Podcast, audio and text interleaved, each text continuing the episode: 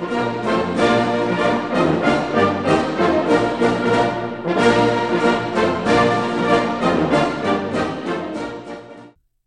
день, дорогие друзья! Вы слушаете подкаст «Учебник истории». И сегодня мы с вами будем говорить о начале правления Петра I. И для того, чтобы рассмотреть начало правления будущего первого императора России, давайте посмотрим на его детские годы.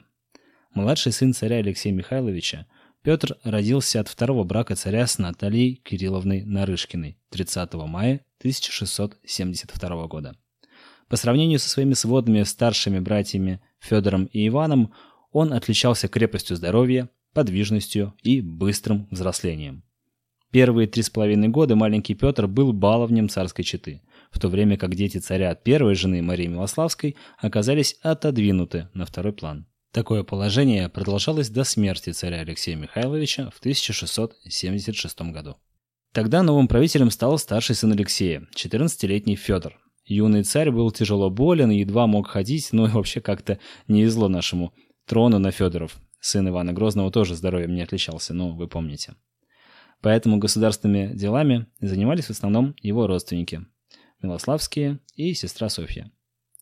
В годы его правления в России было отменено местничество в 1682 году, и теперь при назначении на высшие государственные и военные должности учитывалось не знатное происхождение, а заслуги и способности.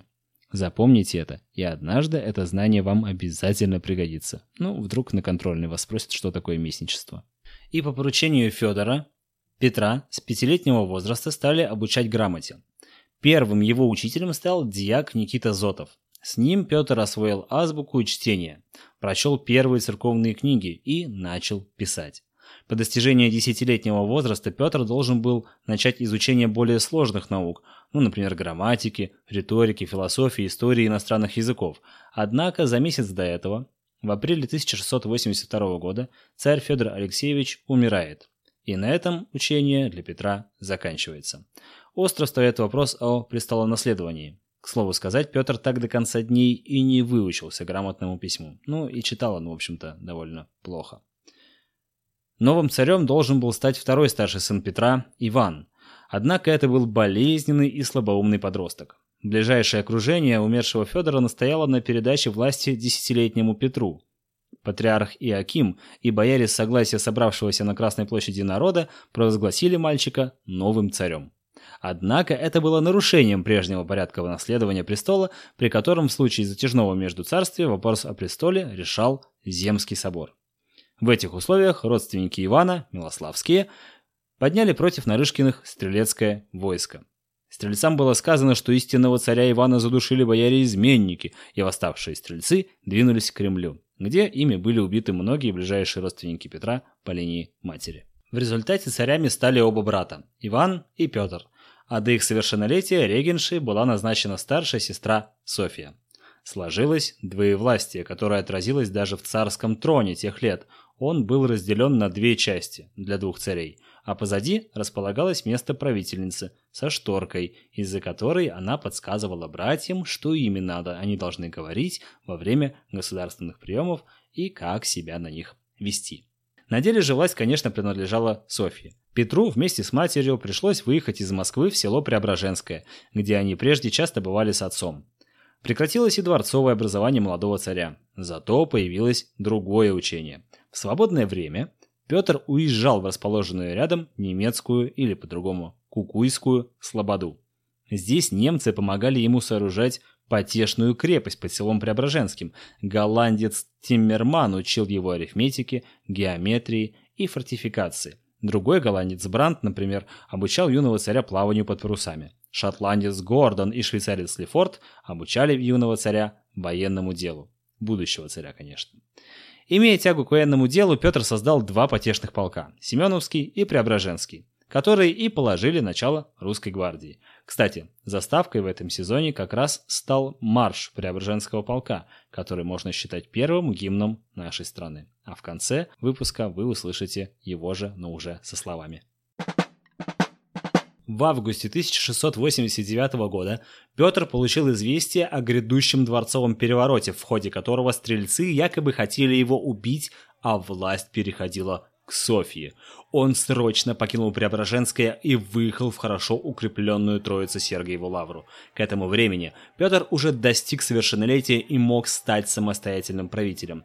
Поэтому, чувствуя его силу, к лавре потянулись бояре, дворяне, военные, которые ранее находились на стороне Софьи.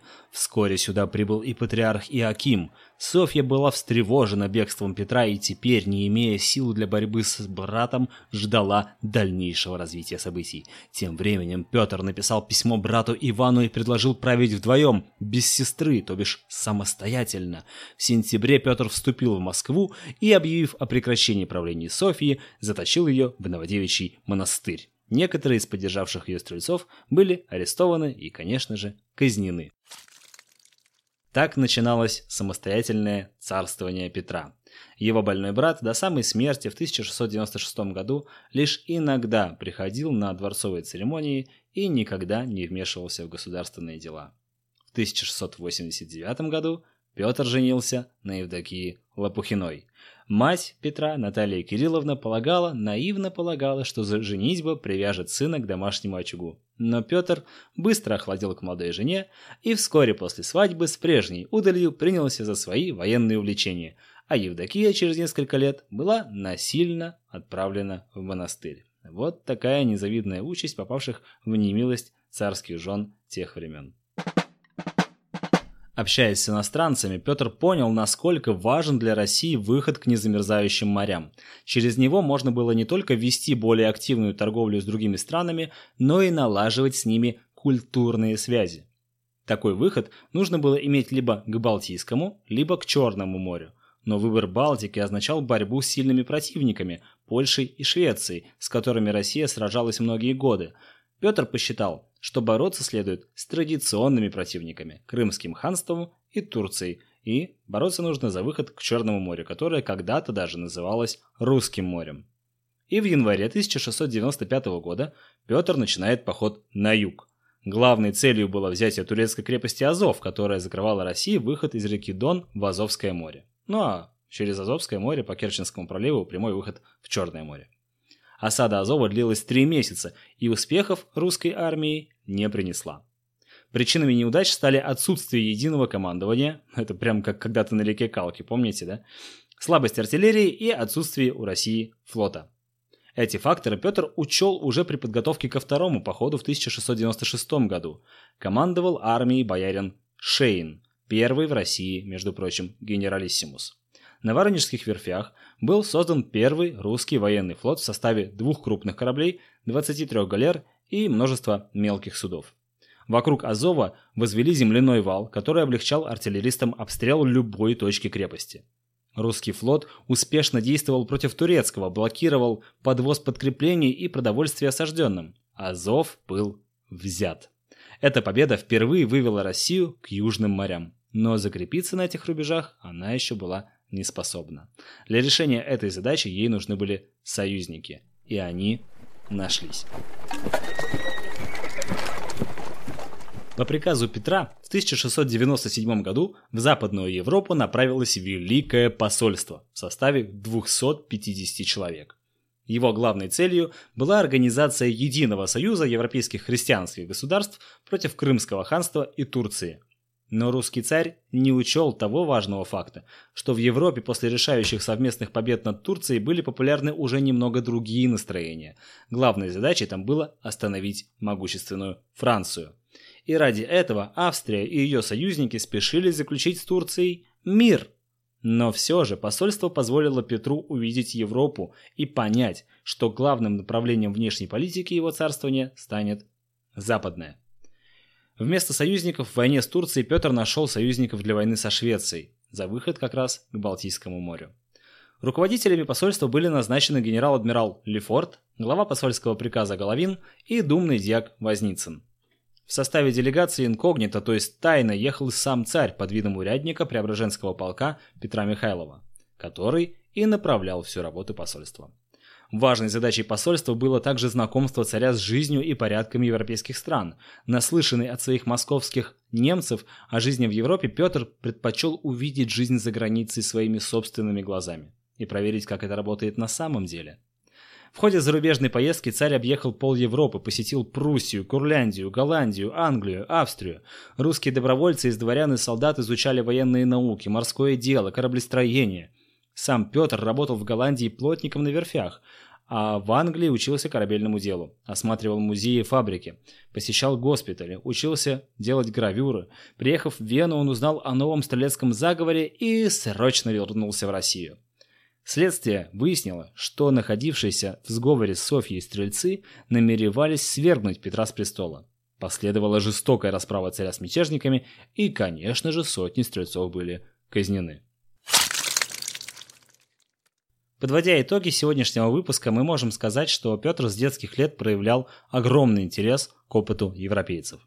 Для наилучшего ознакомления с их достижениями Петр I снарядил Великое посольство.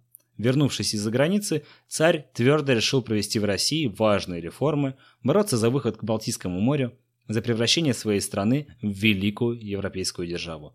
И он таки этого добился, одержав победу в Северной войне. И о ней мы поговорим с вами уже в следующем выпуске.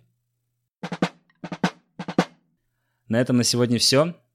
Спасибо вам большое за отзывы на Apple подкастах, за звездочки там, за лайки, за подписки, за все ваши выражения лояльности и хорошего отношения к тому, что я делаю.